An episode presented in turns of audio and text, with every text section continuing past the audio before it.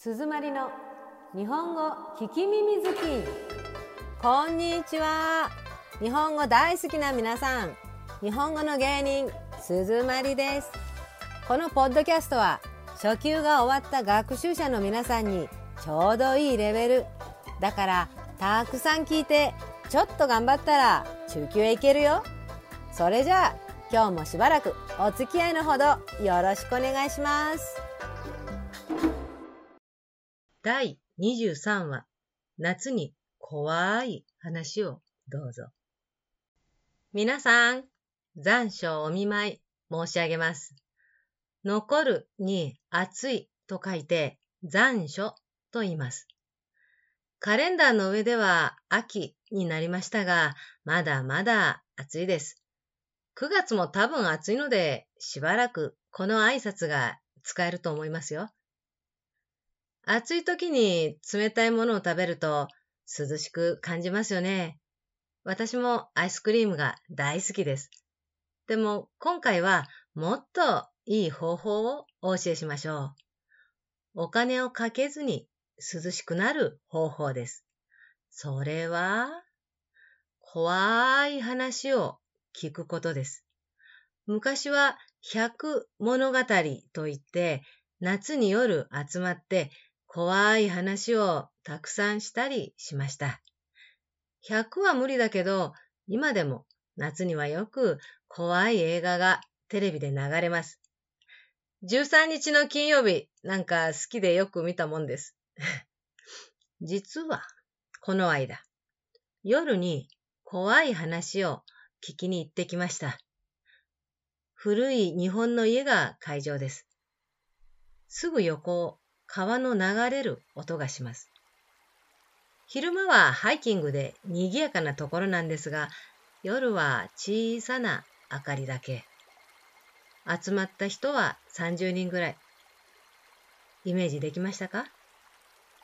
それでは皆さんにも怖い話をお届けしましょう。今回はその前半。今から100年以上前の作家、夏目漱石の書いた夢十夜より私が一番好きな第3話をお話ししましょう。古い日本語、難しい日本語はわかりやすく書いています。夢十夜夏目漱石第3夜こんな夢を見た。6歳の子供を背負ってる。確かに自分の子だ。でも、なぜだろう。いつの間にか、この子は目が見えなくなっている。それに丸坊主だ。いつ見えなくなったんだ？と聞くと、いや、昔からだよ。と答えた。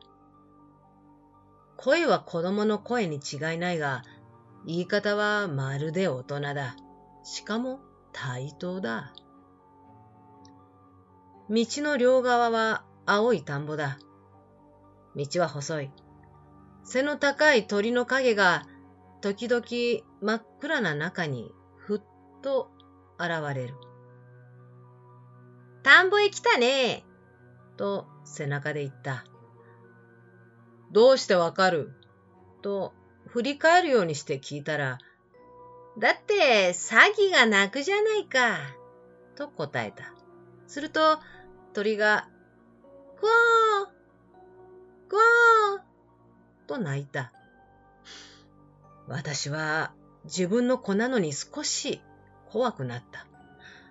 こんなものを背負っていたら、これからどうなるかわからない、どこか捨てておけるところがないかと、向こうを見ると、真っ暗な中に大きな森が見えた。ああそこなら、と考え始めた途端、背中で、へへん、という声がした。